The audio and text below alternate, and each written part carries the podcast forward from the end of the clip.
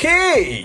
En este podcast encontrarás muchas historias raras, escritas día tras día, como resultado de una actividad creativa en la cual tomo cinco elementos totalmente diferentes y al azar, y las empujo dentro de una historia, poniéndole un poco de sensación al inicio y otro al final. Como reto principal, escribirlo en menos de 250 palabras y grabarlos en menos de un minuto 30, aproximadamente.